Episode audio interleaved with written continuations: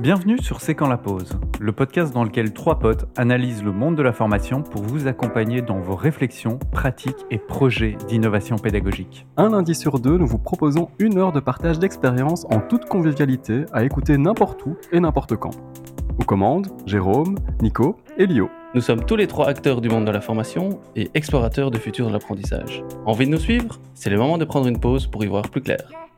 Bonjour à toutes et à tous et bienvenue dans ce 30e épisode de C'est quand la pause? L'avant-dernier de la saison avant une pause bien méritée ou peut-être une pause saupoudrée de l'un ou l'autre épisode enregistré au bord de la piscine. C'est pas qu'on se sente obligé d'enregistrer, loin de là. On va plutôt avoir quelques difficultés à passer deux mois sans vous partager nos réflexions, actualités et recommandations. Mais l'obligation, non pas d'enregistrer, mais bien de se former, sera, elle, bien présente dans nos discussions aujourd'hui, car ce sera le thème de cet épisode. Et comme à l'accoutumée, je suis accompagné sans y être forcé par mes deux co-animateurs. Le premier, s'il était obligé de se former, se rebellerait probablement, car derrière son air de gendre idéal se cache un petit anarchiste qui n'aime pas rentrer dans les rangs. Par contre, c'est sans astreinte qu'il apprendra de nouvelles choses s'il a l'occasion d'utiliser un nouveau logiciel de prise de notes. Salut Lionel, comment vas-tu? Ah, Je m'étais pas reconnu, tiens. salut Nico, salut Jérôme. Pas le, le, petit anarchiste, non, c'est pas toi? Non, non, pas du tout. Et les logiciels de prise de notes, je pensais qu'il parlait de toi, et je me dis, mais qu'est-ce qui se présente lui-même pendant, pendant deux minutes? Ça ne se fait pas. Ça va bien, merci. Cool. Alors le second, lui, se forme sans modération ni obligation sur des thématiques essentielles, voire vitales, comme le jonglage, l'humour ou le cyclisme. S'il n'oblige personne à former qui que ce soit, c'est avec coercition qu'il amène celles et ceux qui se prêtent à l'exercice à développer leurs propres compétences pédagogiques au bénéfice de leurs apprenants. Jérôme, bonjour. Euh, bonjour Nico, bonjour Lio. Euh, moi, pour la description précédente, quand on a parlé de prise de notes, je savais que c'était d'office, pas moi. Hein, euh, mais par contre, oui, jonglage, humour, cyclisme, effectivement. Mais justement, et on en reviendra dans l'épisode, hein, c'est par, par motivation aussi et, par intérêt que je me forme là-dessus. Donc, donc voilà, mais merci pour cette présentation, Nico. Tout le monde va bien? Vous allez bien? Ben Oui, tout. Parfait. Fin de l'année un, peu chargée, fin de l'année un peu euh, chaude aussi avec les, températures, mais tout va bien. Allez, tant mieux, tant mieux. Mais c'est vrai, hein, on commence à sentir euh, l'odeur de l'été euh, qui est là et on voit dans. Allez, moi je le vois aussi dans l'humeur des gens. Il fait beau, plutôt on part le matin, il fait clair, le soir il fait clair plus tard. On voit les odeurs de barbecue, les ambiances un peu plus festives qui mmh. arrivent. Donc même si l'été n'est pas ma saison préférée, hein, pour être tout à fait honnête. Parlons un petit peu de ta saison préférée. Euh, oui, j'imagine que ça intéresse très fortement euh, tous les auditrices et les auditeurs. Mais donc, euh, donc voilà. Ouais, on va, on va plutôt quand même commencer par nos actualités habituelles. Donc quelque chose que vous avez vu, vécu ou entendu et qui a attiré votre attention. Dites-moi tout, Jérôme? Oui, ben, j'avais fait un post, euh, LinkedIn, euh, là-dessus il y a quelques il y a quelques semaines, et donc il y a quelques jours, au moment de l'enregistrement qu'on fait ici, euh, début de semaine, ben, il y a eu la fameuse, keynote d'Apple, hein, avec la présentation du fameux casque, hein, dont on avait beaucoup entendu parler, mais on ne savait pas trop, ce qu'elle en ressortir, hein, le fameux casque Vision Pro. Et donc euh, voilà, les premières, euh, la première présentation a été faite avec les différentes caractéristiques. donc voilà, je vous invite à aller un peu voir ce qui a été ce qui a été fait. Enfin, les grandes caractéristiques de ce casque-là. Bah, comme d'habitude, hein, Apple se veut un peu bah disruptif quand même. Hein. On s'attendait évidemment pas à avoir le casque de réalité virtuelle classique. Mais donc, voilà, ils ont présenté bah, un vrai gadget, gadget technologique quand même, hein, euh, évidemment, avec pas mal de, pas mal de choses. Hein, mais je dirais les quelques éléments peut-être de présentation euh, du casque là, c'est que ils ont une vision, euh, sans mauvais jeu de mots, très, allez, finalement très peu. Enfin, j'ai trouvé très fort sur quelque chose. En gros, ils veulent remplacer le Mac et l'ordinateur avec cette, ce casque-là. Ah, c'est-à-dire que vous n'aurez plus besoin de moniteur de Mac devant vous. Vous mettrez les lunettes n'importe où et vous pourrez travailler. Ça, c'est un peu la promesse euh, qu'ils font. Donc, très orienté quand même. Euh, et c'est dans le nom aussi, un hein, pro, mais très euh, professionnel, quoi, bureautique et autres, et moins moins gaming, quoi. J'ai l'impression que c'est un peu ça la tendance qu'ils veulent prendre. Et donc c'est vraiment réalité virtuelle, hein, donc ça va vous plonger dans l'environnement dans lequel vous êtes et ça va rajouter, heu, de manière virtuelle, bah, différents, heu, écrans et vous allez pouvoir faire l'interaction à la fois avec vos yeux, avec la voix et avec vos gestes, heu, aussi et donc en fait, il y a vraiment, heu, quand je disais que c'était un condensé technologique, c'est toutes des petites, caméras qui vont filmer vos yeux. Et donc ils ont aussi la technologie Optic ID, hein, donc ils avaient, bah, Touch ID, Face ID et donc maintenant Optic ID, donc avec l'iris de vos yeux, bah, vous mettez le casque et il est automatiquement déverrouillé. Et alors en fonction aussi du mouvement de vos yeux, bah, vous allez pouvoir faire différentes, différentes actions. Donc heu, donc voilà, pas mal de promesses évidemment, heu, pas mal d'interrogations encore et heu, par contre ce que moi qui m'a quand même un peu, frappé, c'est l'autonomie en fait. Il y a pas de batterie, intégrée au casque et donc c'est avec, heu, c'est filaire. Il y a une petite batterie apparemment qui tient un maximum 2 heures. Heu, donc heu, je trouve que c'est assez paradoxal de devoir faire un casque, comme ça et dire, bah, justement pouvoir travailler n'importe où et être très, heu, nomade dans son approche. Mais finalement, de devoir, heu, ouais, la batterie 2 heures, on sait rien faire avec ça. Donc devrait être branché sur secteur. Donc c'est un peu, c'est un peu c'est un peu bizarre, quoi. Donc voilà. Beh, Nico, Lio, je sais pas si vous, avez eu l'occasion de prendre un peu connaissance de ça aussi et quel est un peu votre premier er heu, avis, là-dessus? Bah, c'est un ouais, c'est un gadget technologique, mais c'est surtout un produit de luxe, hein. Donc on est sur, heu, un un produit annoncé un prix annoncé proche de, heu, qui devrait être en Europe environ 4 000 €, 3 500 heu, sans les taxes et puis on sait toujours que c'est plus cher chez nous. Hem et et dont on voit pas spécialement la la plus-value donc on en débattait un petit peu plus tôt et il me semble et c'est ce qui me fait un petit peu peur, c'est que l'offre qui ne répond pas forcément à une demande, l'offre va guider nos usages. Donc ça va créer de la demande. C'est un peu comme ça que fonctionne Apple. Donc ils ont, heu, ils ont développé quelque chose, heu, heu, avec un bijou technologique et un bijou, ça renvoie clairement au luxe et après, bah, qu'est-ce qu'on va qu'est-ce va en faire? Et Nico, tu partageais, heu, cet avis-là aussi. Qu'est-ce qu'on qu'est-ce va qu'est-ce va en faire? Bah, on verra bien. On verra bien et on va faire en sorte de développer des usages qui correspondent, heu, au produit.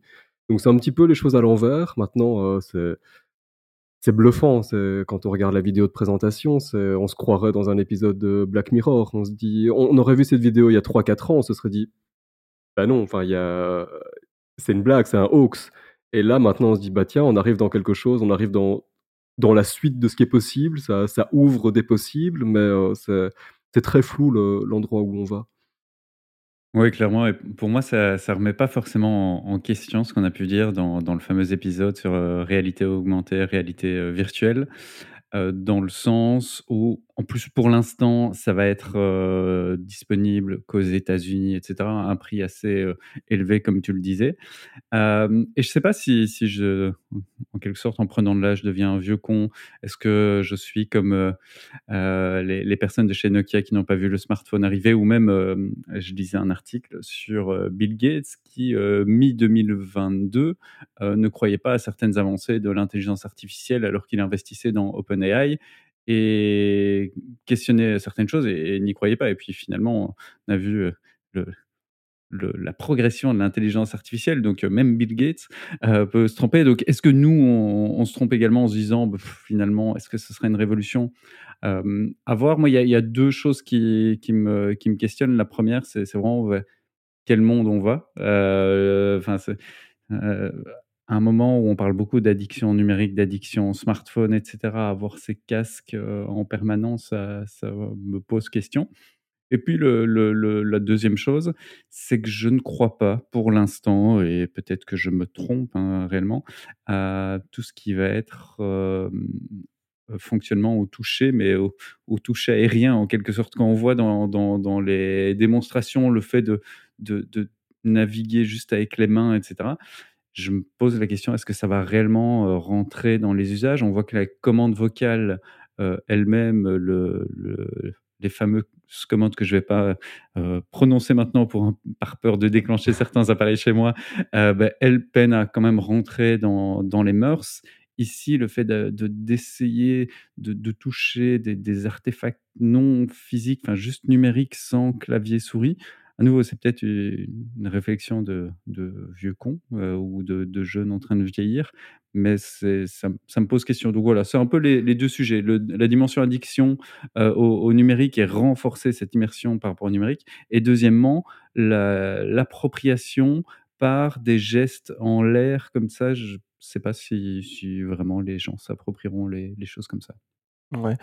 Ouais, moi je suis alors, comme tu disais Lio, hein, je suis assez bluffé quand même par le bijou technologique que c'est aussi, hein, dans un petit casque comme ça, avoir, heu et puis c'est c'est c'est 23 millions de pixels, hein, enfin, je veux dire, c'est quand même allez, pour vous donner une idée, pour ceux qui seraient pas a adeptes, bah, la 4K, c'est 8 millions de pixels, quoi, donc heu, je veux dire, on est quand même sur quelque chose d'assez fou. Maintenant, ça reste de la vidéo, ça remplacera jamais l'œil, nu non plus, donc je dirais au niveau bijou technologique, je pense que c'est assez impressionnant ce qu'il y a moyen de faire. Maintenant sur les usages, je suis enfin, il y a encore beaucoup trop d'inconnus, en fait, hein et donc c'est là où on se dirait: «Est-ce qu'on va créer finalement un besoin ou est-ce que ça répond vraiment à un besoin?» parce que faire la bureautique, aller, je sais pas, manipuler PowerPoint, Excel ou Word avec les yeux comme ça à travers un casque, est-ce que c'est vraiment plus facile? Est-ce que c'est vraiment utile?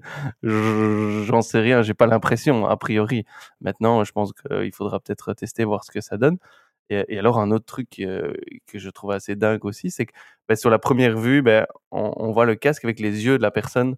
Et en fait, je me dis: «Mais c'est transparent, en fait» et en fait, c'est pas du trans transparent, c'est les yeux qui sont qui sont projetés, en fait. C'est pas vraiment les yeux de la personne qu'on voit dans le casque, en fait. Et donc il y a d'abord, ça va d'abord vous filmer et prendre vos yeux et puis après les projeter à à la personne qui est en face de vous, quoi. Et donc c'est là où on pense vraiment, on dit: «Bah, on a quand même un contact visuel» mais en fait, pas du tout, quoi. Et donc c'est assez, heu, c'est assez perturbant quand même, heu, aussi, quoi. Donc voilà.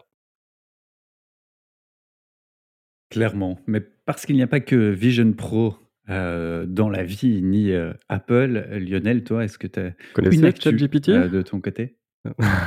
C'est un un petit lien un petit lien avec Oh, ça. Donc Non, à l'heure où vous écoutez ce podcast, on est à la version 8. Non, je plai je plaisante. C'est simplement que j'ai, hem, j'ai renouvelé, heu, mon abonnement, il s'était pas renouvelé automatiquement donc ça peu peu importe, mais je l'ai fait pour, tester les, vu qu'il faut l'abonnement plus, donc à 20 par mois. Enfin, oui, 20 par mois.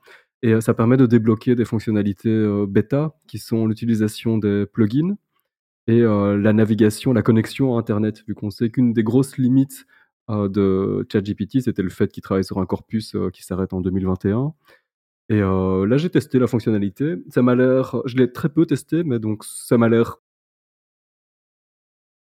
fonctionnel, vu que j'ai obtenu une réponse. J'ai demandé, une actualité qui avait eu lieu la veille, qui était, heu, le champion de Belgique au football. Enfin, j'y connais pas grand-chose, mais je savais que ça s'était joué la veille et il a pu me répondre. Donc on voit clairement qu'il se connecte à Bing. On voit pas à quel site il se connecte, mais on voit qu'il essaie de cliquer sur un lien. Il renvoie la réponse et quand il renvoie la réponse, pour le coup, il donne la source. Donc ça, j'ai trouvé pas mal. C'est-à-dire, on n'a pas le choix entre différentes sources, on peut pas l'orienter sur l'endroit où il va cliquer. Donc pour le coup, il m'a donné une bonne information, mais sur une source que je n'aurais jamais consultée parce que je la trouve pas de qualité. Mais heu, voilà, donc ça, ça ouvre des possibles et en termes de de plugins, je pensais qu'on devrait, se s'enregistrer via des, heu, des outils externes, mais non, ça intègre tout, à l'intérieur et c'est pratique. Donc par exemple, le traitement de PDF directement depuis là, donc c'est pas mal. Je trouve que c'est des progressions qui vont, heu, encore nous nous aider dans le quotidien parce que je continue à trouver que c'est un objet, va un outil vachement pratique et qui qui est amené à devenir in indispensable co comme assistant, quoi. Et au-delà de cette dimension-là, est-ce que tu as un plugin à recommander en en en particulier ou tu as juste Non, j'en ai pas encore testé, heu, beaucoup. Moi, ce qui m'intéresse, c'est l'interrogation de PDF. Vraiment pouvoir, pouvoir intégrer un PDF ou donner un lien vers un PDF et pouvoir avoir un résumé ou heu, tout ce que ChatGPT fait très bien, quoi. OK. Alors, de mon côté, heu, l'actualité, est un un peu plus humaine, pas très, heu, technologique parce que vendredi passé, j'ai eu l'occasion d'aller à l'université, de Paris-Saclay pour rencontrer l'équipe du physicien enseignant-chercheur Julien Bobroff. A priori, quand je vous dis ça, vous vous dites que j'ai dû rencontrer une série de profs en train de mener des expériences de physique et plus précisément de physique quantique parce que c'est le thème de thème de recherche et le thème aussi du dernier ouvrage de Julien. Mais pas du tout. En fait, le profil qui domine, dans, heu, l'équipe que j'ai rencontrée, ce sont des designers et même des designeuses Cette équipe, elle a un nom, elle s'appelle la physique autrement et c'est une équipe de recherche qui associe le monde du design à la science à travers 3 axes, heu, d'activité: la vulgarisation scientifique, l'enseignement et la recherche. Et donc concrètement, toute cette équipe de de designeuses est mise à contribution pour aider à développer des innovations pédagogiques, comme, utiliser le design fiction pour enseigner la physique, expérimentale ou développer des applications, pour faire des vraies mesures de physique avec des smartphones. Heu, les designers et les designeuses sont également utilisés pour mener des projets de vulgarisation scientifique avec une approche, artistique. Il y a du stop motion, il y a de des des, de motion design, donc de l'animation et cetera, donc pas mal de choses qui sont faites et tout ça fait l'objet de très sérieuses recherches communiquées dans des colloques et des revues scientifiques. Donc voilà, c'est mon actu de rencontre, une rencontre assez inspirante et je vous mets le lien de leur site en description car en plus de tout ça, l'équipe partage ses productions en accès libre, donc heu, n'importe qui peut aller se réapproprier toutes les productions, que ce soit les vidéos créées, mais même lorsqu'ils vont faire des enseignements avec, heu, tout du design fiction, heu, des outils pour, heu, créer des groupes, pour créer de la fiction, ils partagent tout. Bref, je vous conseille d'aller, voir le site de la physique autrement et d'aller vous inspirer.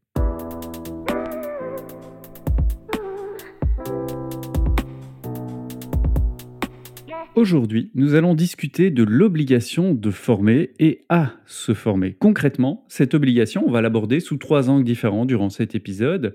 L'obligation pour l'employeur ou l'employeuse, c'est-à-dire dans quelle mesure est-il ou elle obligé de former son personnel. Ensuite, l'obligation pour l'employé, dans quelle mesure lui-même ou elle-même est obligé de se former. Et enfin, l'obligation vécue par le ou la formateur, formatrice, comment gérer l'obligation de formation lorsqu'elle vient du commanditaire dans le design de la formation ou même être obligé de former des apprenants qui eux-mêmes sont obligés d'être là. On discutera de ça dans la troisième partie.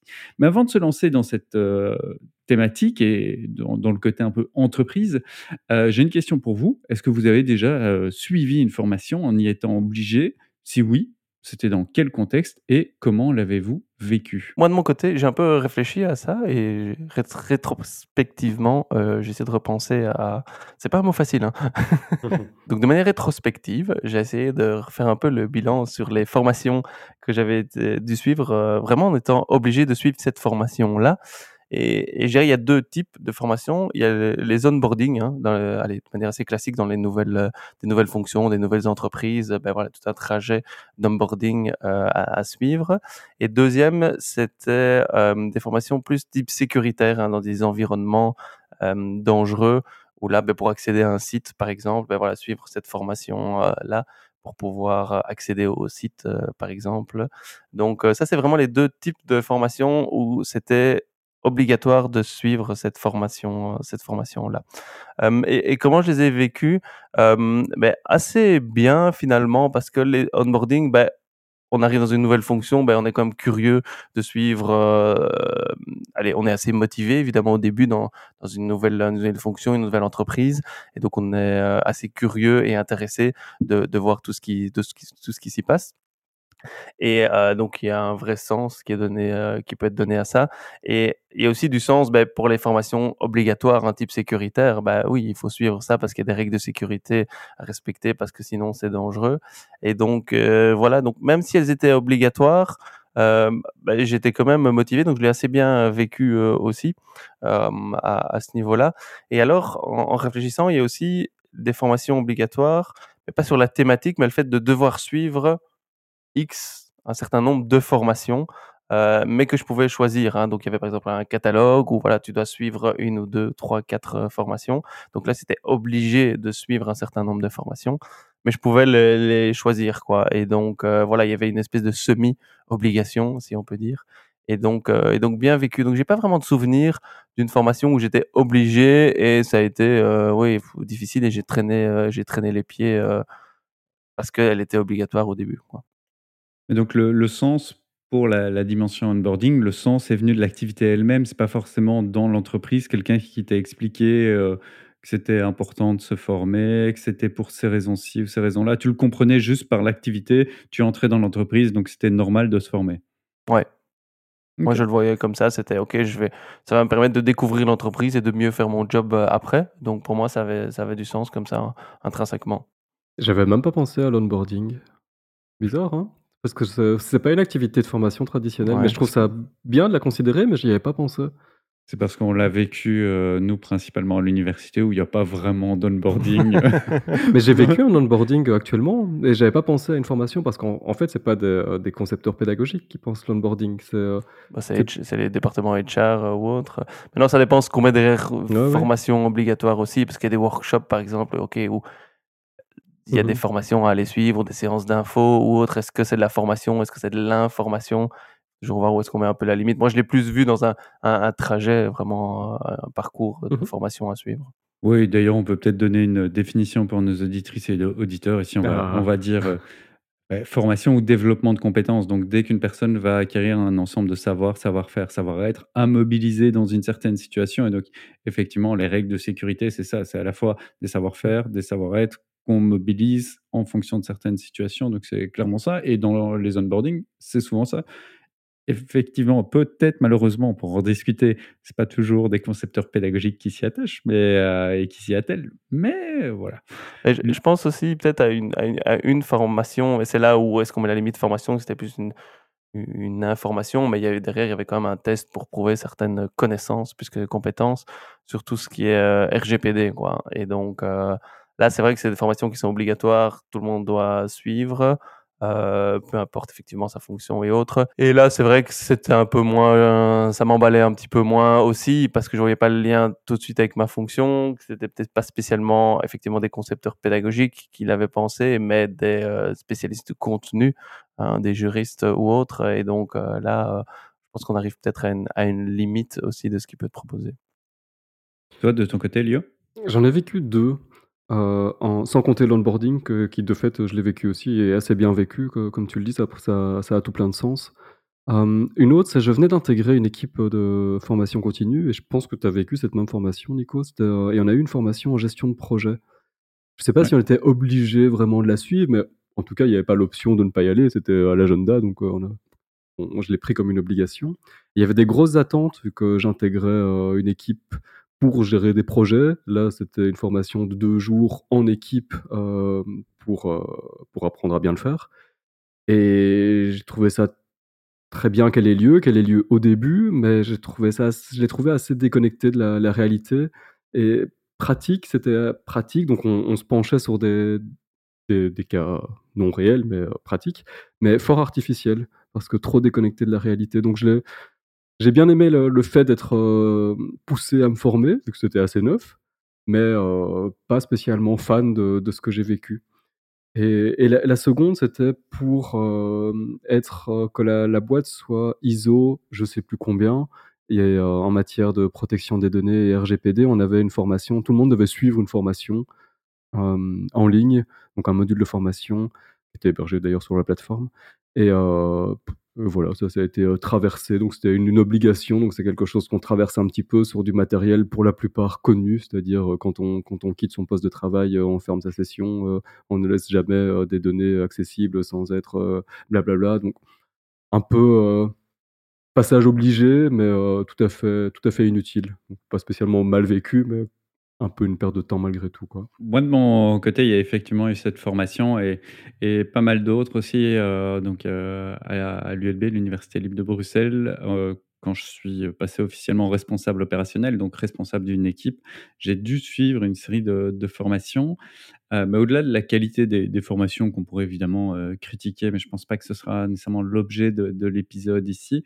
C'est plutôt le le manque de sens, le manque de communication Mmh sur mh. pourquoi suivre ces formations, pourquoi les suivre dans un certain ordre plutôt qu'un autre ordre. Heu, surtout que là, on avait un genre de de passeport à compléter, donc il y avait une semi-forme de gamification, enfin le la version la plus basique, heu, de genre d'a d'accumuler un certain nombre de de points, heu, en suivant les les formations et peu de sens. C'était pour devenir, responsable opérationnel, il faut se former, point. Très peu enfin et c'était l'obligation pur jus, sans vraiment en plus de de lien avec, heu, le manager, heu, direct, sans lien avec, heu, d'autres dimensions donc Voilà, je pense que c'est l'une des seules formations, ou et même séries de formations que j'ai été, obligé, de suivre, mais donc pas une bonne expérience dans le sens où ça manquait de sens. Mmh mh. Néanmoins, heu, j'ai essayé de faire un petit état des lieux, heu, des réglementations autour de l'obligation de formation professionnelle en Belgique, en France et au Canada. Heu, j'espère qu'il n'y a aucune erreur factuelle. Heu, je vous partage d'ailleurs mes sources en description, mais n'hésitez pas à nous écrire si c'est le cas et puis, les gars, n'hésitez pas aussi à me reprendre, notamment pour la Belgique. Je sais que Jérôme a a une bonne vision du contexte.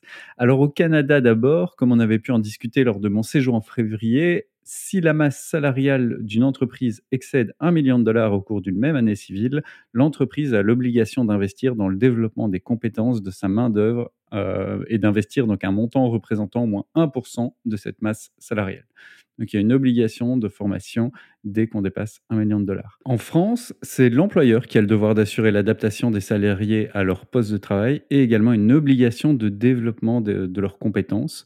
En plus de ça, il y a le compte, heu, personnel de de formation, compte personnel qui peut être mobilisé, heu, à la fois par l'employeur, mais aussi à l'initiative du salarié, heu, qui peut donc mobiliser ce compte, heu, personnel dans le cadre de projets de transition professionnelle, de biliers de compétences, de VAE, heu et cetera. Bref, l'employé a aussi une, possibilité de se former. Puis en Belgique, il y a, depuis peu le droit individuel à la formation. Chaque travailleur aura droit, à 5 jours de formation individuelle, heu et chaque fois que le travailleur suit une formation, le nombre de jours de formation va être repris dans ce compte individuel de formation. Pour l'instant, ce qui semble pas encore être défini, c'est est-ce que c'est plutôt l'employé qui a le droit de choisir ses les propres formations qu'il souhaite suivre ou plutôt l'employeur qui utilise ce droit individuel à la formation, donc le lot de 5 jours pour former, heu, chaque employé? Jérôme, heu, sur le le contexte belge, c'est plus ou moins ça? Ouais, ouais, bah, donc heu, je pense que tu l'as bien résumé. Heu, l donc le principe, c'est qu'effectivement chaque, employé a droit à cette année 4 et à partir de l'année prochaine 5 jours de formation, par année. Alors d'où vient l'initiative? Et c'est là un peu où la question, est-ce que c'est l'employeur qui, heu, qui va prendre l'initiative de dire: «Ben voilà, tu dois te former sur cette thématique-là, là, là et là», heu, ou est-ce que l'employé peut venir aussi avec ses propres propositions? Heu, ça, je pense que ça dépend un peu de la culture, heu, de l'entreprise, mais en tout cas, l'employeur doit, heu, justifier ces jours de formation-là pour chacun de chacun de ses employés de manière individuelle. Avant, ça se faisait de manière collective, hein, donc on prenait le nombre total d'employés, qu'on multipliait par X jours et on dit: «Voilà, vous devez organiser X jours de formation pour l'ensemble de l'entreprise». Ici, c'est vraiment individuel avec ce compte individuel de formation qui va suivre l'employé tout au long de sa carrière, hein. Donc quand il va changer d'employeur, heu, ben, il aura toujours ce compte individuel de formation et cet historique auquel il aura accès. Ça amène la première question que j'avais envie de vous poser. Qui faut-il le plus souvent obliger à se former ou à former? Est-ce que c'est plutôt, heu, l'employeur, heu, qu'on doit obliger pour qu'il offre des formations à ses employés? Ou est-ce que les employeurs employés sont assez ouverts de ce point de vue-là et c'est plutôt obliger les employés eux-mêmes à à se former? De votre point de vue, qui qui on doit obliger? Lionel? Je suis assez mal à l'aise avec ce principe d'obligation. Hem, ça ne surprendra personne. c Cet déjà épisode est terminé, merci. on sur vais la conclusion, moi, je vais vous quitter ici. Non, non, c'est-à-dire que je trouve que ça ça a toujours été perçu comme une obligation, le la la formation, donc je sais pas si c'est une bonne chose de de d'en rajouter. Je crois que l'obligation, c'est de créer un contexte favorable à la formation et et sans doute que ce que ces dispositions, heu, sont là pour ça. Mais après sur le qui obliger, je je dirais que c'est peut-être plutôt l'employeur à mettre en place ce contexte favorable et et ensuite à laisser sans doute l'apprenant, heu, s'y épanouir comme il veut. Enfin, c'est-à-dire que s'il y a une année, il veut pas se former 4 jours, mais seulement 2, mais que la suivante c'est 6 jours et heu et je sais pas si c'est comme la téléphonie où on peut reporter ses datas Non, en Belgique, c'est pas que c'est pas reportable ni cumulable. et on doit épuiser le stock. Donc c'est obligatoire dans le sens qu'on doit faire ces 4-5 jours? Oui, alors en Belgique, heu, la petite particularité et j'espère qu'il y a pas trop de responsables qui vont qui vont m'entendre, c'est qu'il y a pour l'instant, il y a pas de contrôle et pas de sanctions qui sont prévues. Ça reste une obligation morale, on va dire, pour le moment. Parce que j'ai l'impression que et j'aime bien l'idée par contre de de quelque chose qui suit, heu, enfin c'est un petit peu son profil LinkedIn déplacé. C'est-à-dire que c'est, heu, quand on dit que ça le suit d'une entreprise à l'autre, c'est qu'il a un genre de portfolio de formation. C'est pas mal, je sais pas très bien ce que ça amène de plus, mais c'est bien, ça ça ça laisse des traces. Ouais, sur le principe, heu, d'obligation, plutôt plutôt côté employeur de mon côté, mettre en place ce ce cadre-là et je me posais la question aussi, donc je la place ici, c'est, heu, qui qui finance C'est-à-dire que si l'employé vient avec une idée de formation: «Je voudrais me former, heu, en, heu, en néerlandais parce que ma fonction, heu, me le demande». Il y a pas de formations qui sont proposées à l'intérieur de l'entreprise. J'en ai repéré une, à tel endroit et elle coûte, elle coûte, heu, 1 000 €. Il y a une obligation de financement de la part de l'employeur, il y a une participation de de l'État. Mais c'est là où en France le, l'employé peut mobiliser son compte individuel. Enfin je C'est un je crédit? Il y a je un je crédit individuel Son compte personnel Ah de oui. de formation effectivement où il a un un un crédit. Je je n'ai plus les les sommes, exactes. Je mettrai les liens, heu, pour qu'on on puisse, heu, suivre ça, mais j'ai plus les sommes, mais je sais que là, il accumule, heu, une certaine somme. Au Canada, bah, c'est plutôt lié à à à l'argent qui se trouve dans l'entreprise et donc au 1 de la masse salariale à minima. En Belgique, heu, Jérôme, je sais pas comment ça se passe, heu, Bah, exactement? Est-ce que c'est lié au secteur mmh. professionnel, heu, et cetera ou? Oui, hein, ça dépend des différents secteurs et commissions, paritaires ou autres. Mais le principe reste que c'est l'employeur, hein, donc même si l'employé dit: «OK, je veux suivre une formation en néerlandais, un stage immersif, Mmh heu, mh. d'une semaine, via cet organisme-là», heu, bah, ça reste à la charge, heu, de l'employeur de l'organiser ou ou alors si l'employé lui-même veut investir dans son propre, développement. Mais je veux dire, il y a rien qui est prévu, officiellement, par rapport à ça. Je reviens quand même à ma question. De votre point de vue, est-ce que c'est plutôt les entreprises qu'on oblige souvent à former parce qu'elles ont pas trop envie de laisser leurs employés, en quelque sorte perdre du temps pour se former?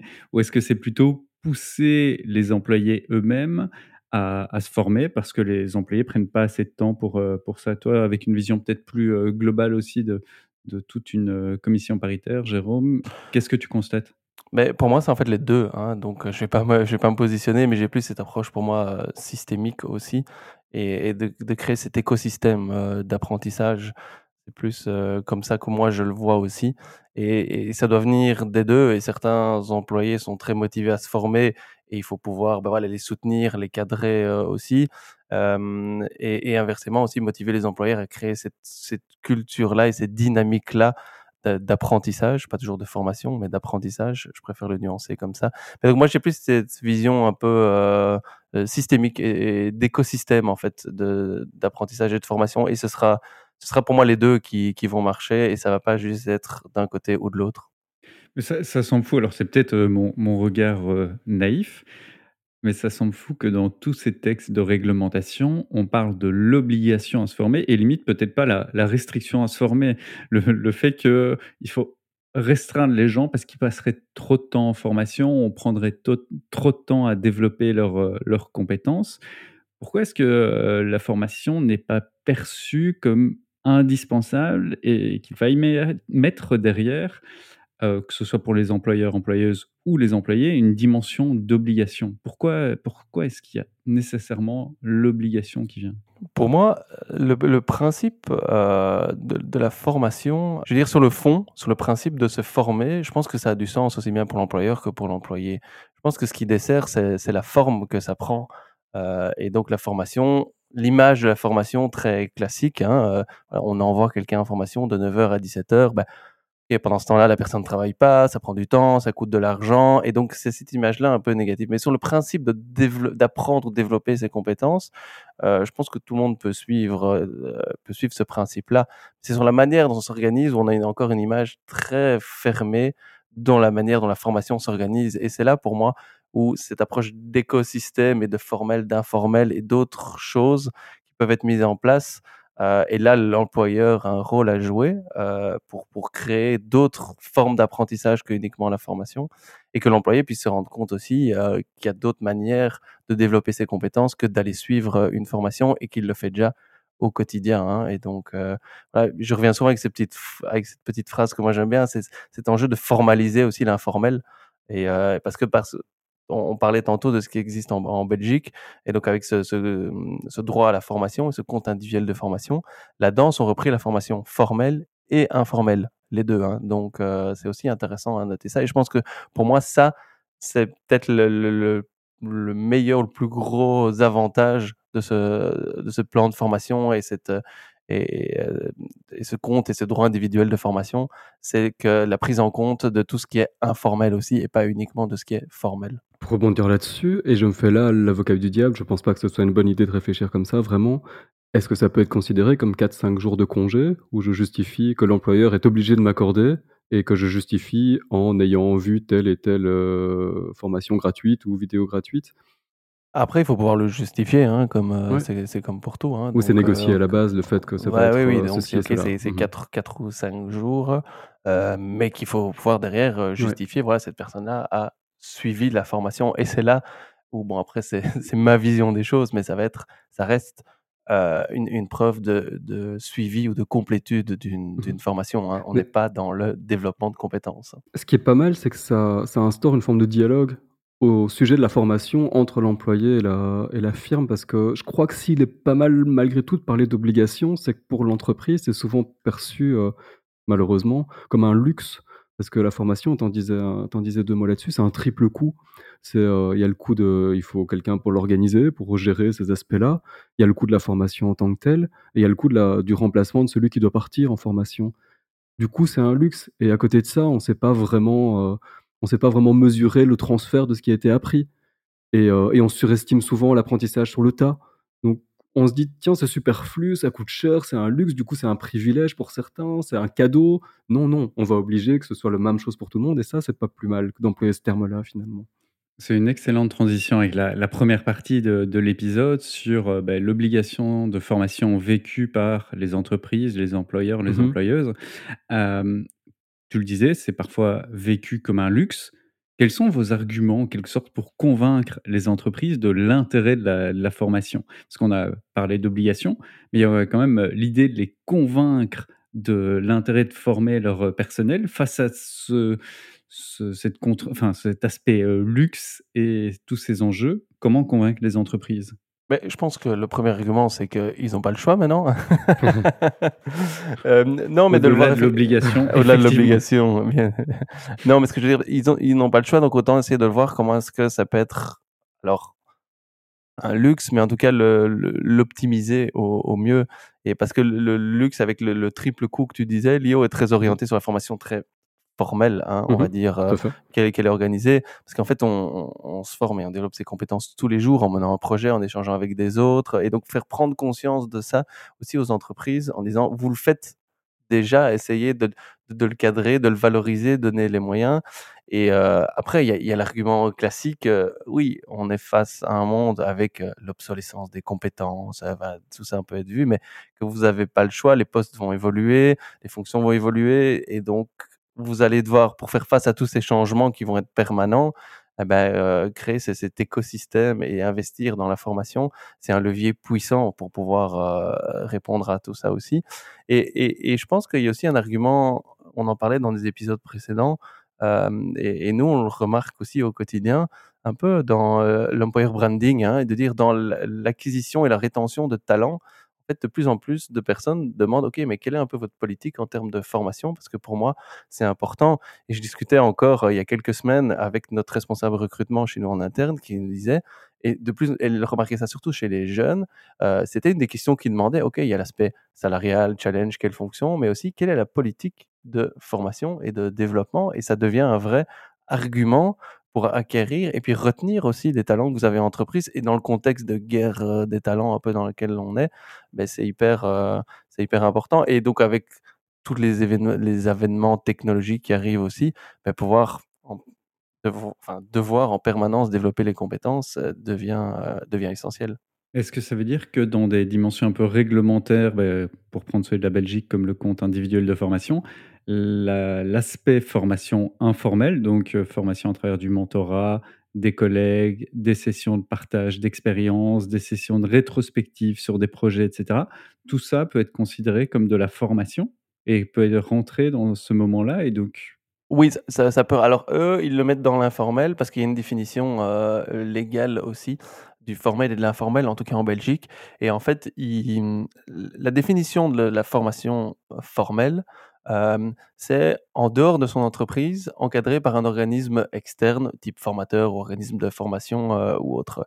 C'est ce qu'ils mettent vraiment dans la formation formelle et dans l'informel, c'est plus, de manière un peu asynchrone et un peu quand la personne, ou l'apprenant veut l'organiser. Donc typiquement, e-learning, MOOC, webinar, heu, ce genre de choses. Mais on n'est pas encore dans, l'informel pur et qui est quasiment intraçable, qui est j'ai été, heu, faire une session, enfin, prendre un café avec un collègue qui m'a expliqué quelque chose ou j'ai régulièrement un check avec, quoi. Ce qui semble fou parce que quand on voit les des études, même qui datent de 2016, de de Grid, ou mettrait je mettrai la référence.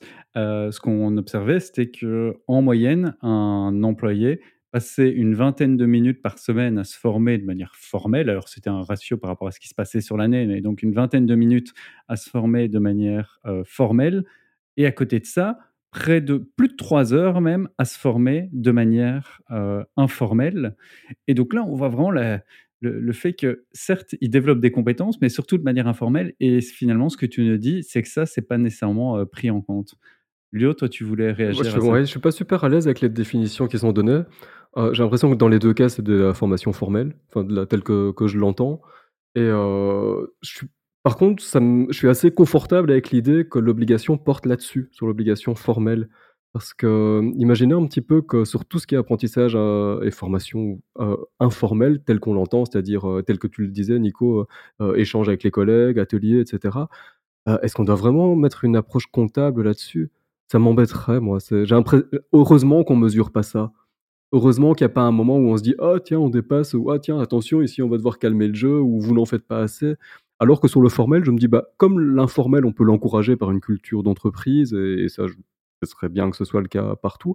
Heu, le formel, il a pas toujours sa place, donc c'est bien que l'obligation porte sur celui-là et qu'on l'amène pas sur l'informel tel que tu le définissais. Mais ce qui semble fou par rapport à, l'évolution peu à peu des organisations, on va voir que les organisations les plus efficaces, ce sont les organisations qui développent ce qu'on appelle une approche d'organisation apprenante, une approche où, finalement on a besoin de moins en moins de formateurs formels et c'est plutôt des organisations qui deviennent agiles, où les uns peuvent former les autres, où sur la base de chaque projet, on va développer de la documentation, des pr des apprentissages, qu'on va cumuler et cetera et en fait, l'obligation va à l'encontre de cette évolution de la formation, non? Je vois Lio que tu dis non? Beh, j'ai l'impression que même dans le cas d'une organisation apprenante, heu, elle est elle reste fort tournée sur elle-même et je trouve ça très bien, mais ça permet de s'améliorer en tant que telle et que rajouter un petit peu de de formation formelle en surcouche, c'est peut-être un genre d'ouverture vers l'extérieur ou d'ouverture vers des choses qui ne nous sont pas forcément directement utiles, mais qui peuvent être un tremplin pour ailleurs. Pas je suis assez à l'aise avec ça. Moi et c'est le sujet évidemment ici du podcast, c'est l'aspect obligatoire en fait mh. qui est un peu, heu, qui peut être un peu limitant ou ou dérangeant. Le fait de promouvoir la formation formelle Ouais. parce que, allez, qu'on me comprenne pas mal, hein, je ne dis pas que la formation formelle n'est pas utile et qu'il faut pas la promouvoir, pas du tout. Mais c'est surtout quand c'est obligatoire, tu vas être obligé de suivre, heu, autant de jours de de formation. Alors d'un côté, c'est bien parce que ça permet de sensibiliser, de promouvoir et que certaines personnes qui n'en faisaient pas du tout ou réfléchissaient pas à leur développement de compétences, beh, ça met ce sujet-là sur la table et donc ça ouvre le dialogue comme tu disais Lio, donc ça je pense que c'est, c'est pertinent. Heu, là où est la limite, c'est que du coup, bah, OK, on va accumuler des jours pour dire d'atteindre des quotas et Mmh heu mh. et et donc je vais aller suivre ça, mais sans réfléchir spécialement au pourquoi, mais juste check check the box à la fin et OK, tu tu tu l'as suivi quoi, donc heu, c'est c'est pour ça que je trouve que c'est intéressant que là-dedans, en tout cas en Belgique, soit mis l'informel et donc dans l'informel, ça peut aussi être: je suis une conférence, je fais, heu, une je fais de l'étude par moi-même, mais après c'est très difficilement traçable quoi. Enfin, je veux dire, Mmh heu, mh. toutes les les tout ce qui peut être fait en veille pourrait être considéré comme la formation informelle, mais on va passer plus de temps à le tracer qu'à le faire, qu'à le faire directement quoi, Ou donc limite, on peut aller vers des des approches comme peut se développer, plutôt donc de moins de formation, plus de développement des compétences et d'être focalisé sur quelles compétences les personnes ont développées, que les personnes développent un portfolio professionnel. Je travaille avec certaines Mmh organisations, heu, où, heu, ce qu'on a mis en œuvre, c'est que les, heu, employés développent leur propre portfolio, prennent des notes, ça va t'intéresser Lio, prennent des des notes ou d'autres choses, des Comment? traces Où ça? de leur formation, fassent des productions suite aux formations et que ces productions se retrouvent dans ce ce portfolio et donc l'évaluation du développement des compétences et ou de la la formation ne se fait pas sur ce que la personne a suivi, mais plutôt qu'est-ce qu'elle a fait et produit par la suite. Ouais, mais pour moi, ça, c'est le plus gros, heu, le plus gros paradoxe aussi de ces plans de formation, en fait, où c'est mesuré en fonction de l'unité de temps, hein et qu'on va dire: «Vous allez former 4 ou 5 jours» et donc on va juste regarder, OK, combien de temps, pas vous vous êtes formé, combien de temps vous avez suivi une activité formelle ou informelle de formation, heu et et donc pour moi, on n'est plus du tout dans dans ce monde-là. Alors d'un côté, on peut le voir de manière positive, comme je disais, parce que ça donne quand même une place au développement de compétences et à la formation. Hem, mais maintenant, on constate, en tout cas pour l'instant, que c'est fort, ça renforce le fait de: «OK, on va essayer de prendre du temps juste à justifier le temps qui a été passé, plutôt que vraiment voir s'il y a eu, heu, apprentissage» et donc c'est ça le problème un peu de l'obligation, c'est qu'on perd un peu le sens et le pourquoi, qui est pourtant le levier, un des leviers le plus important, si pas le plus important, pour qu'il y ait après transfert, impact et développement de compétences. Alors, on va changer de niveau. On a beaucoup parlé des des organisations, de comment ça se peut ou s'organise actuellement au niveau hem, des institutions, des organismes, heu, des entreprises. Passons au niveau des employés, du personnel. Heu, comment est-ce que cette obligation, elle est vécue par les apprenants, habituellement? Vous avez partagé votre expérience. Est-ce que vous avez aussi une vue sur comment ça se passe lorsque vous proposez des formations, que ce soit, toi, Lio, à travers, la plateforme MySkillCamp?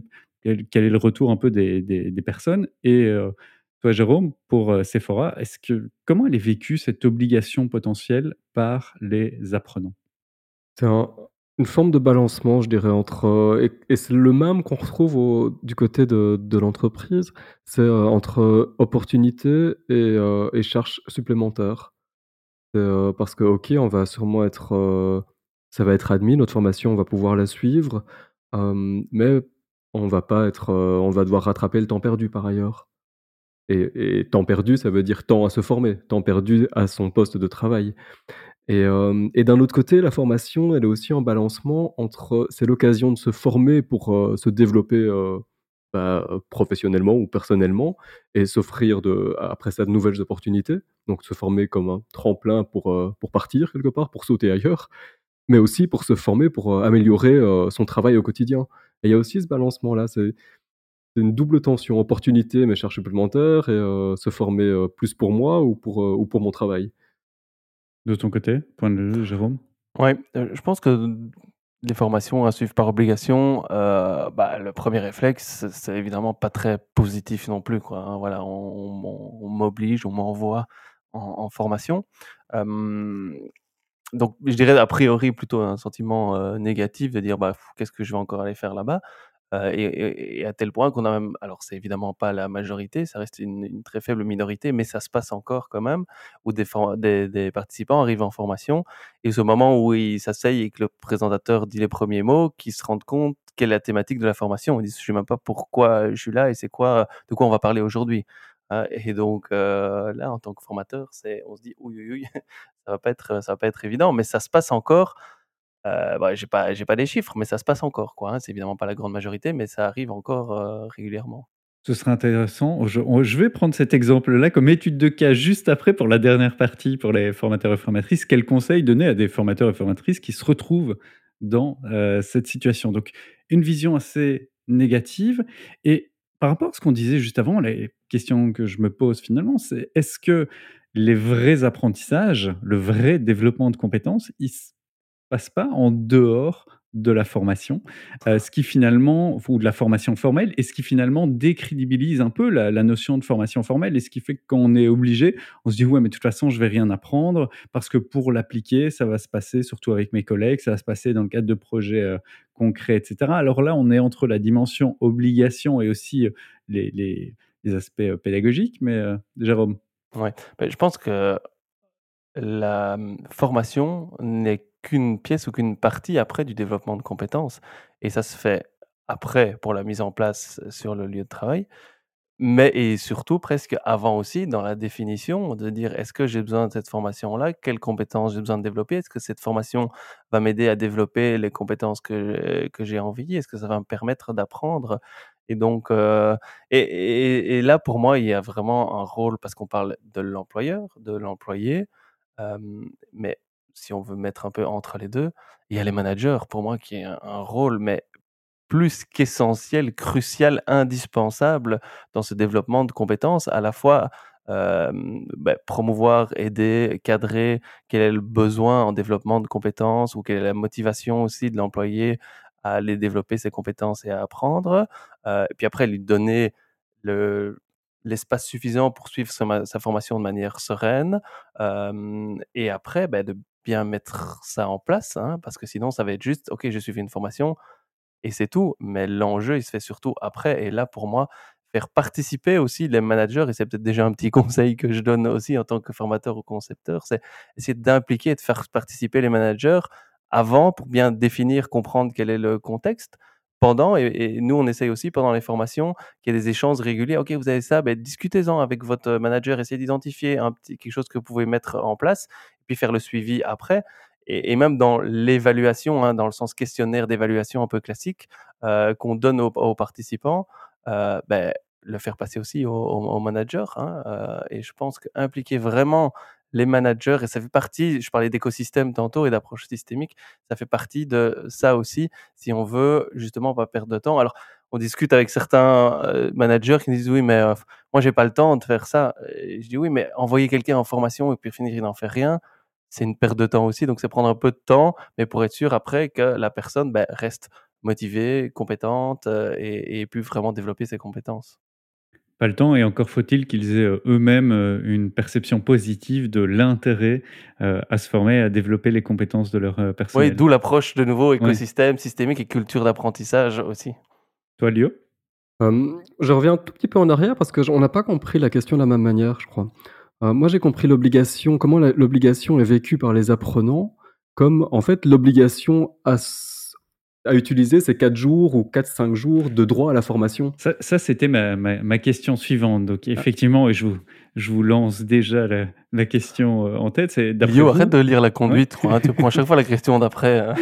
la question suivante, ce sera de se demander, est-ce que, euh, finalement, ils vont euh, utiliser euh, ou mobiliser, que ce soit en France ou en Belgique, ce droit individuel à la formation. Est-ce que eux-mêmes, au-delà de leurs employeurs qui vont aller puiser là-dedans, est-ce que les, les apprenants et les employés donc vont mobiliser individuellement ce droit à la formation? Ce sera ma question suivante. Ici, ma question, c'est plutôt est-ce qu'on peut réussir à comment les convaincre de un peu de l'intérêt de la formation quand ils y sont obligés? Comment est-ce qu'ils vivent l'obligation quand on leur dit: «Bah, tu dois te former dans telle compétence parce que ton poste évolue, parce que euh, tu as besoin de nouvelles compétences, parce qu'aujourd'hui, on ne peut pas imaginer ton poste, par exemple, sans penser l'intelligence artificielle. Donc, tu dois aller te former à euh, ChatGPT et au plugin, euh, évidemment, de ChatGPT. comment est-ce qu'elle est vécue, cette obligation, et comment est-ce qu'on peut convaincre de, de l'intérêt? Pour Jérôme, c'était vraiment en passant par les managers. Pour toi, Lio Je pense que c'est pas une bonne approche. Hein. Donc, euh, je, crois que c'est compliqué. J'ai pas vraiment de trucs, euh, de trucs encore, tout faits. une fois, contre l'obligation, on, Mais oui, mais c'est pas, c'est très, euh, c'est très paternaliste. tiens, on sait ce qui est bon pour toi. Tu vas devoir aller faire ça, et je suis pas à l'aise. je suis pas à l'aise avec ça. Je, vois que Jérôme. Jérôme est pas d'accord. Non, bah, vas-y, comme ça, on, en débat. Non, non, non, mais je pense qu'on va, on va dans le même sens. Mais mhm. je pense que ça doit être. Alors, je disais faire participer les managers. pour nuancer, c'est pas le manager qui doit spécialement dire d'office, toi, tu dois suivre ça. Ça peut être l'apprenant lui-même qui, qui, vient. Mais en tout cas, ce dialogue-là entre les deux et que le manager doit soutenir, promouvoir, sensibiliser, ça aussi. Mais ça ne veut pas dire que euh, il doit dire ah toi, euh, ton job, tu dois faire ça, donc tu vas suivre cette formation-là. Pas du tout. Hein. Euh, c'est pas dans ce sens-là que je voulais le dire. C'est dans sens qu'il soit impliqué, en tout cas, dans la là-dedans.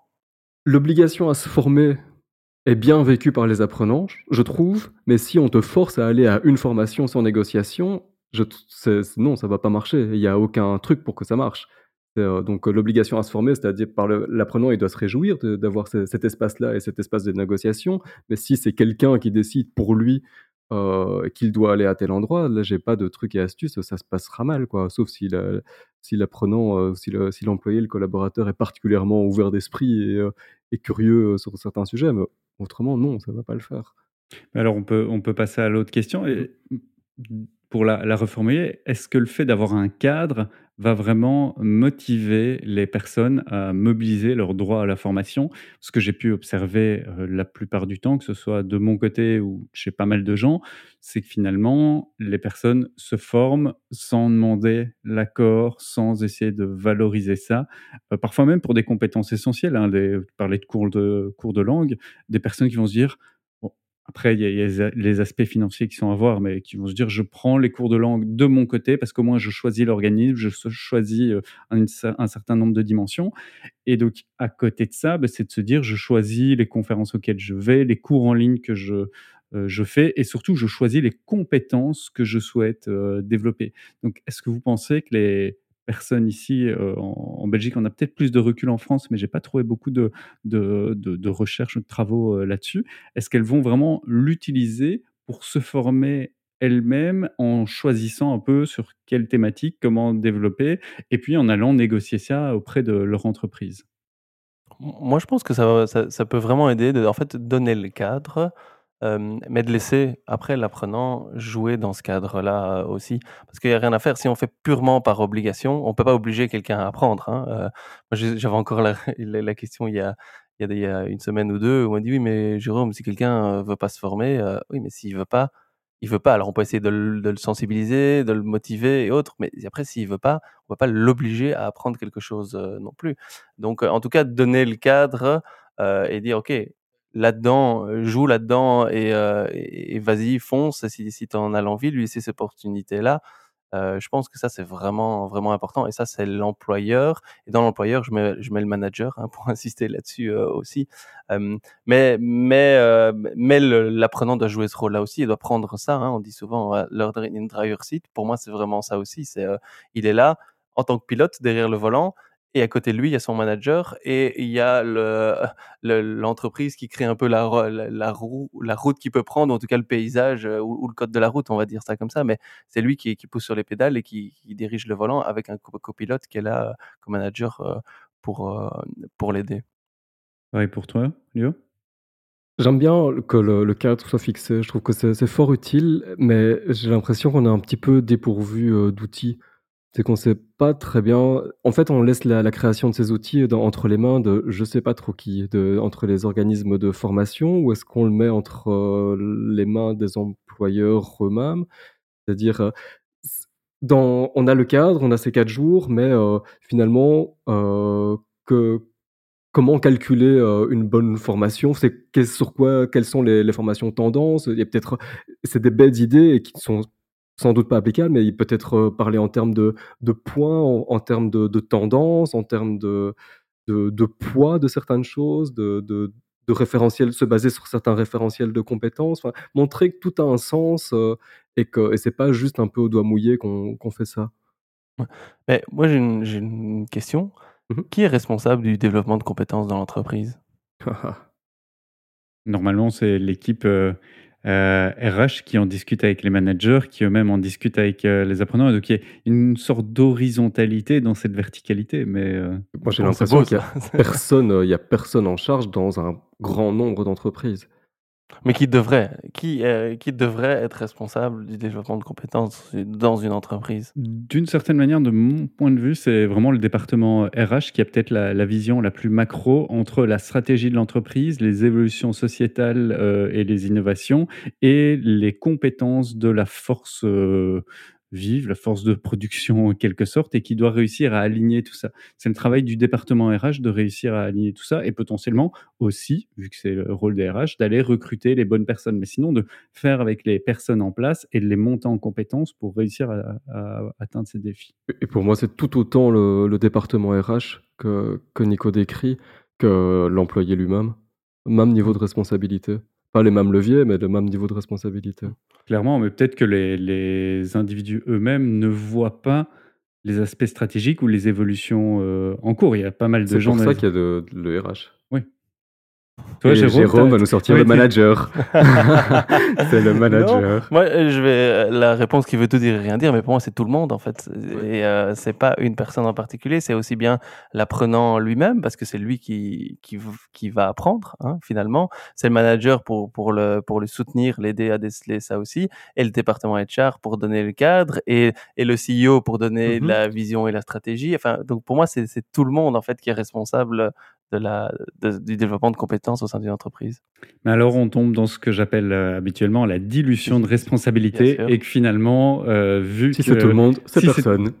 exactement. Et qui se retrouve face à tout ça, ce sont les formateurs et les formatrices. Et donc je reviens à l'étude de cas, on change de niveau, je reviens à l'étude de cas, heu, dont, heu, Jérôme parlait. Vous êtes formateur, formatrice, vous êtes face à, je sais pas, une trentaine de personnes dont vous remarquez que 20, heu, d'entre elles et d'entre eux découvrent la thématique, de de la formation, qu'ils y sont, heu, obligés par, leur entreprise, et savent même peut-être pas trop pourquoi, ils ou elles sont là. Qu'est-ce que vous faites? Quels conseils, vous donneriez? Qu'est-ce que vous, feriez?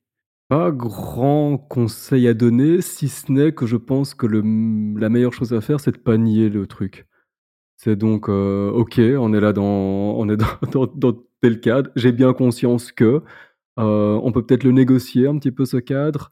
Heu, on y est, vous y êtes, je vais pas vous laisser partir. On a on a on a, quelque chose à faire de cette, journée, de ce moment. Comment est-ce qu'on peut avancer pour que ça pour que vous y adhériez? Donc je crois que l'implication de de l'apprenant obligé est une bonne, une bonne un bon démarrage. Je suis pas sûr que le formateur pourra rebondir, heu, forcément sur, heu, les attentes des apprenants et qu'il soit souvent ou toujours, heu, prêt à à exprimer des des idées constructives, mais, pas nier le fait que certains sont là, sans le vouloir, quoi. De ton côté, Jérôme? Mais déjà, j'essaierai de le savoir avant de l'avoir Ouais. face à moi à la formation, hein et donc d'avoir, ah, ce ce 1 contact et et bien comprendre le contexte, en fait et donc c'est quelque chose que j'essaye souvent, si pas tout le temps, enfin, c'est presque une obsession, heu, de, bien connaître le contexte, en fait, des apprenants, d'avoir ce 1er contact et qui fait partie déjà pour moi de la formation, mais d'avoir rapidement un 1er un 1er contact aussi. Alors, nous, en tant qu'organisme de formation, c'est difficile de vraiment bien connaître le contexte de chaque apprenant, mais en tout cas, via les outils digitaux, essayer d'avoir déjà un 1er contact. Pourquoi est-ce qu'ils suivent la formation, par exemple, hein? On a une question pour toutes nos formations, heu, qui est la 1re question du trajet, c'est: «Pourquoi est-ce que vous vous suivez la la formation?»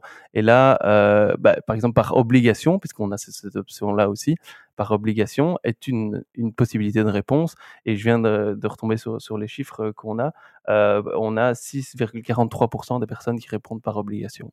Donc, voilà, J'aurais cru plus.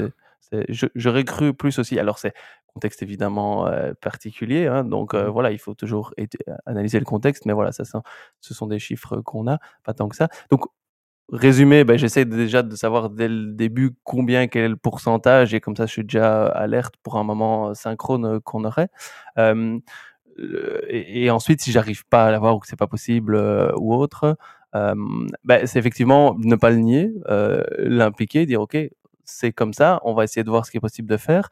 Mais contrairement à toi, Léo, si vraiment la personne dit: «Je suis pas motivé, je comprends pas ce que je fais là, j'ai rien», j j'ai pas de problème à la limite à le laisser Mmh partir mh. parce que finalement, ça va être vraiment une perte de temps pour lui, pour le formateur, pour, heu, pour pour tout le monde, quoi. Donc, hem, donc voilà. Mais essayer aussi de comprendre, pour donner du pour donner du sens et de prendre de des exemples ou de ou son contexte et des cas authentiques et réels aussi. Des exemples, dire: «OK, mais dans ton quotidien, ça, ça se passe comment?» heu, tu vois? Essayer de prendre de de creuser un peu pour voir s'il y a quand même pas quelque chose dont il peut prendre conscience et dire: «OK, oui, mais ça, en fait, je peux essayer de de rentabiliser mon temps ou d'utiliser les prochaines les prochaines activités pour corriger ça et ça ou ça». Donc l'aider, prendre un peu de temps pour prendre conscience, peut-être qu'il y aurait quelque chose, heu, où il pourrait où il pourrait grandir. Clairement et c'est peut-être, heu, dans dans l'approche qui qui est la mienne, quelque chose qui réunirait un peu les les les 2 vôtres. C'est, heu, bah, de partir des problématiques professionnelles que les personnes vivent sur le terrain et si certains ou certaines ont pas de problématique ou ont déjà des pistes de solutions, beh, les aider à soutenir les autres à certains moments et c'est enfin, on revient sur les les principes de base du socio-constructivisme, de l'apprentissage par les pairs. C'est de se dire que même si certaines personnes ont déjà les compétences, le fait d'appliquer ces compétences à d'autres contextes, à d'autres situations, heu, avec d'autres formes d'interaction, ça va les aider à développer leurs compétences, à les renforcer et cetera. Donc il y a toujours un intérêt à en tirer et donc là, moi, en début de formation, je pense qu'on avait déjà parlé dans la formation sans analyse des besoins. Il y a vraiment 2 dimensions que j'essaye de bien comprendre dès le départ. C'est d'une part, heu, pourquoi les personnes sont là, heu, en un mot et le pourquoi effectivement, c'est est-ce que c'est pour réseauter? Est-ce que c'est pour développer des compétences personnelles, des compétences professionnelles? Est-ce qu'elles sont obligées? Est-ce qu'elles veulent, plutôt, heu, échapper à une journée de boulot et cetera? Donc le pourquoi en un mot et puis le pourquoi en 2 mots, en quelque sorte, c'est quelles sont les raisons en termes de problématiques professionnelles, heu, vécues sur base de sur la base de la thématique qui est proposée, quel problème souhaiterait-elle, résoudre? Et donc ça, c'est une manière d'impliquer, les participants, même si, elles ou ils sont obligés de suivre la formation.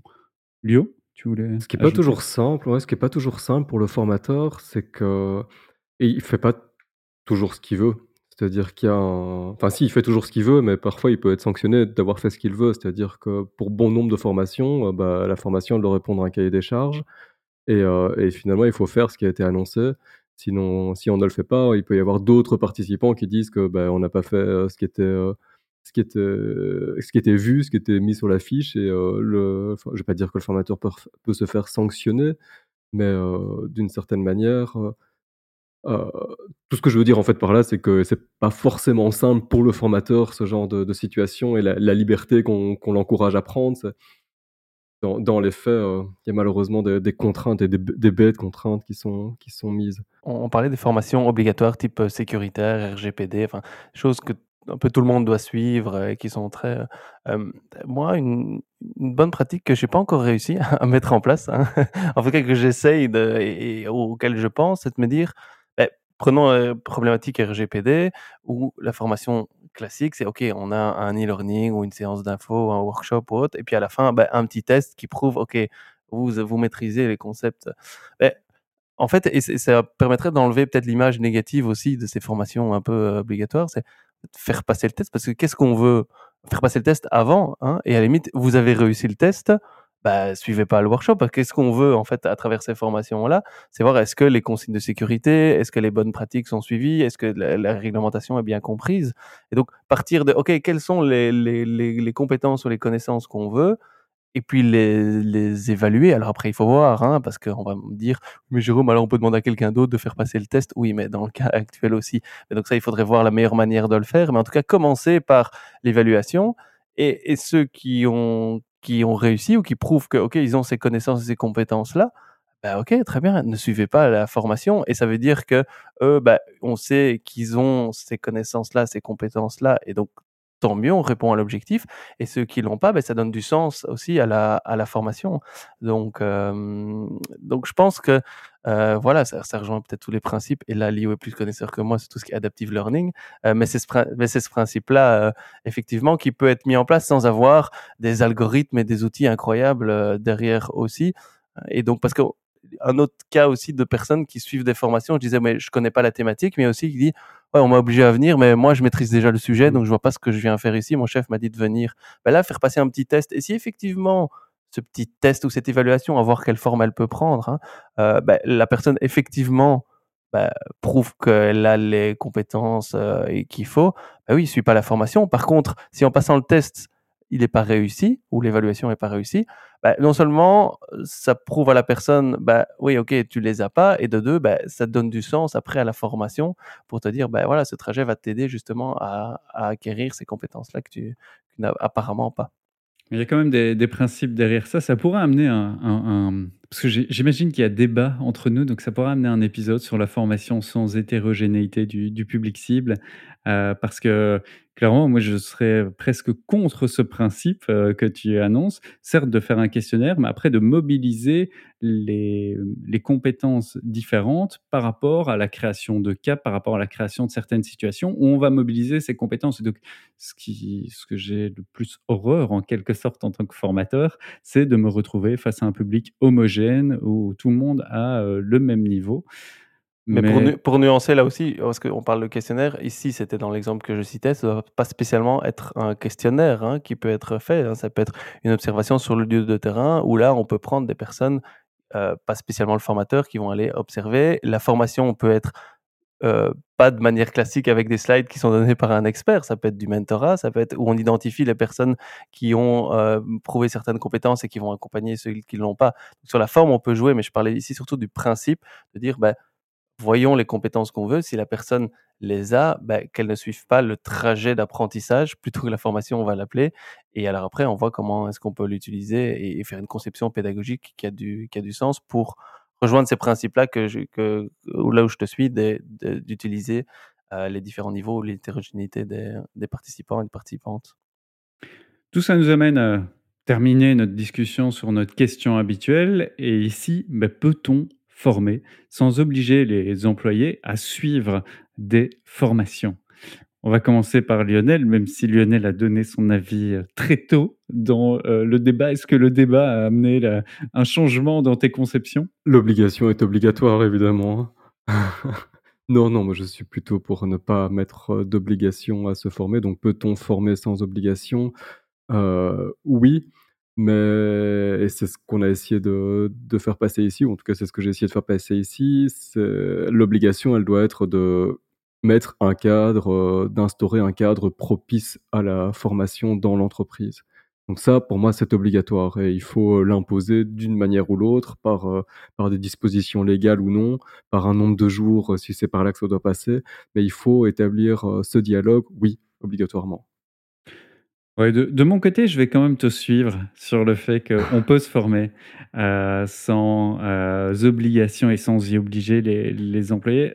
Néanmoins, heu, j'ai l'impression que ça devient un contexte tellement important en termes de réglementation. On le voit du côté français, ça a changé il y a quelques années. En Belgique, c'est en plein, heu, bouleversement et donc ça reste une dimension importante à prendre en compte, qu'on soit, bah, employé, employeur, voire même formateur. Cette obligation de formation est dans l'air en quelque sorte, elle a un impact et donc on ne peut pas penser la formation sans cette obligation, même si effectivement on peut former sans y obliger les participants.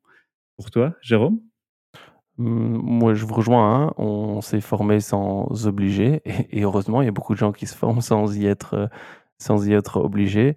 maintenant, voilà, heu, c'est sûr que ça peut en tout cas, les les une obligation de sensibilisation, de mettre un cadre, comme tu disais, Lio. Moi, je disais je parlais d'écosystème. Alors après, il y a tout ce qui est culture d'apprentissage, organisation apprenante.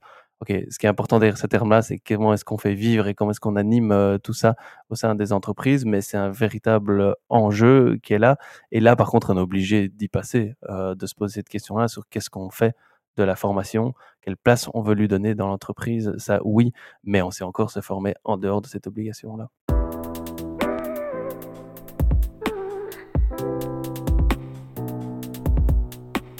Parfait, merci pour toute cette discussion, merci pour vos réponses et Jérôme, je te laisse la main pour nous partager ta recommandation de l'épisode. Qu'est-ce que c'est?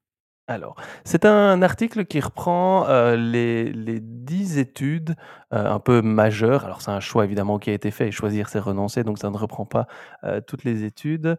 Mais donc les les les 10 études les plus importantes dans tout ce qui est, teaching and learning de ces, de ces 50 dernières années et donc bah, ça donne, vous allez voir dans l'article, bah, vous avez chaque fois évidemment la référence de l'article et le lien vers l'article, mais aussi un court résumé et donc ça permet, bah, heu, de, reprendre un peu les évolutions euh, majeures et de bah voilà, faire un petit refresh ou en tout cas de se pencher sur finalement quelles ont été les, les études euh, impactantes sur euh, l'évolution de, de l'apprentissage et, de, et, de, la formation. Donc c'est assez voilà en quelques minutes. En quelques minutes, ça permet d'avoir une vision et puis après vous pouvez aller consulter évidemment chaque étude plus en détail si ça vous si ça vous intéresse également.